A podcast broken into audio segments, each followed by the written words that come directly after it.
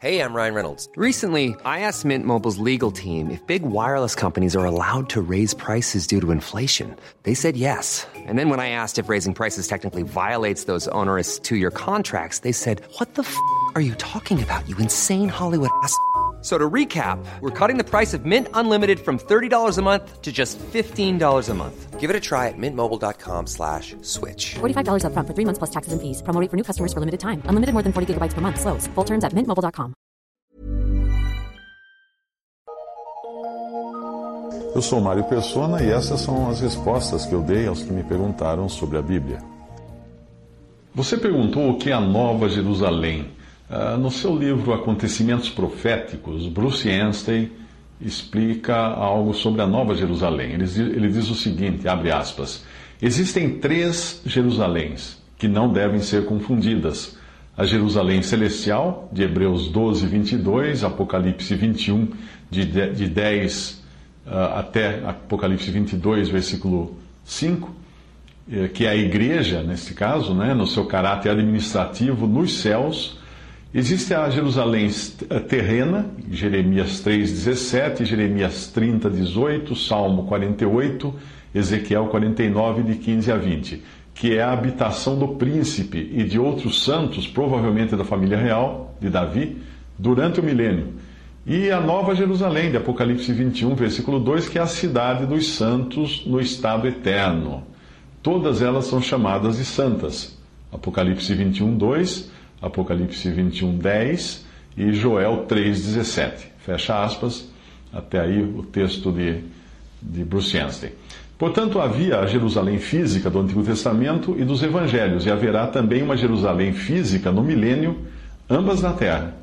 Mas no Novo Testamento nós temos uma revelação completamente nova, e pela descrição de Apocalipse 21, versículo 9 em diante, a Jerusalém celestial, que desce do céu, ataviada como noiva, é a igreja na sua relação administrativa e governamental com Israel e com a terra também durante o milênio.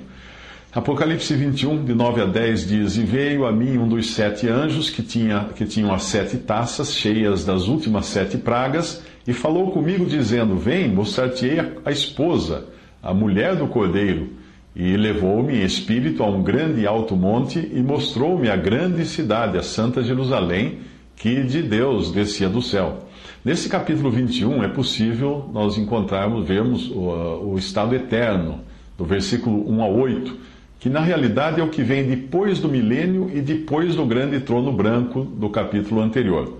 A igreja, no versículo 9, em conexão com o milênio e o seu estado, no seu aspecto administrativo, aparece então no versículo 9 aí, desse capítulo de, de Apocalipse. Israel aparece no versículo 12 e as nações gentias no, no milênio, no versículo 24.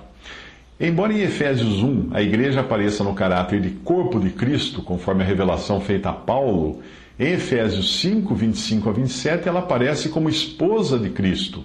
E esta passagem uh, deixa clara uma relação que tem o seu paralelo no matrimônio entre um homem e uma mulher, a relação mais próxima a que duas pessoas podem chegar, já que o homem une-se à sua mulher e os dois são uma só carne.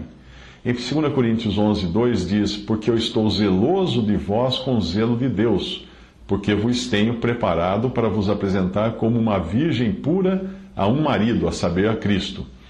Quando nós abrimos Apocalipse 19, de 7 a 8, nós lemos de um matrimônio que acontece no céu, em algum momento depois do arrebatamento da igreja e antes de o Senhor voltar à terra para estabelecer o seu reino, o que vem na continuação em Apocalipse 19, versículos 11 a 21. Considerando que as bodas ocorrem no céu, em um momento quando Israel ainda está na terra, antes que o Senhor venha em glória para estabelecer o seu reino, a noiva em Apocalipse não pode ser Israel, mas sim a igreja. Apocalipse 19, de 7 a 8 diz: Regozijemo-nos e alegremo-nos e demos-lhe glória, porque vindas são as bodas do cordeiro e já sua esposa se aprontou. E foi-lhe dado que se vestisse de linho fino, puro e resplandecente, porque o linho fino são as justiças dos santos. Apocalipse 19, de 11 a 16: E vi o céu aberto e eis um cavalo branco E o que estava sentado sobre ele chama-se fiel e verdadeiro, e julga e peleja com justiça. E da sua boca saía uma, uma aguda espada para ferir com ela as nações. E ele as regerá com vara de ferro, e ele mesmo é o que pisa o lagar do vinho do furor da ira do Deus Todo-Poderoso. E no manto e na sua coxa tem escrito este nome: Rei dos Reis e Senhor dos Senhores.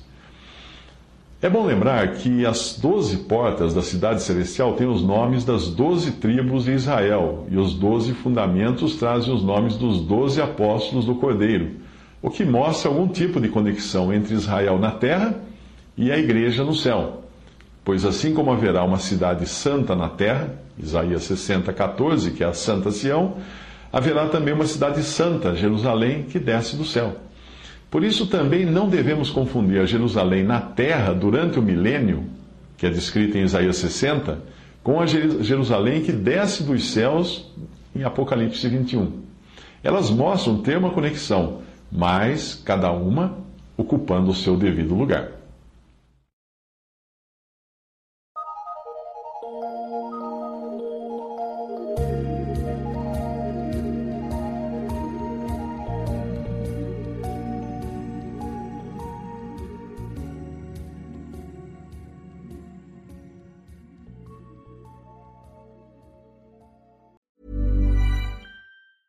Planning for your next trip?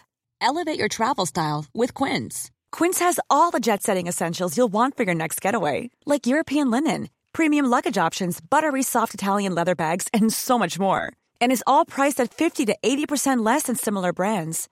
Plus, Quince only works with factories that use safe and ethical manufacturing practices. Pack your bags with high-quality essentials you'll be wearing for vacations to come with Quince. Go to quince.com slash pack for free shipping and 365-day returns.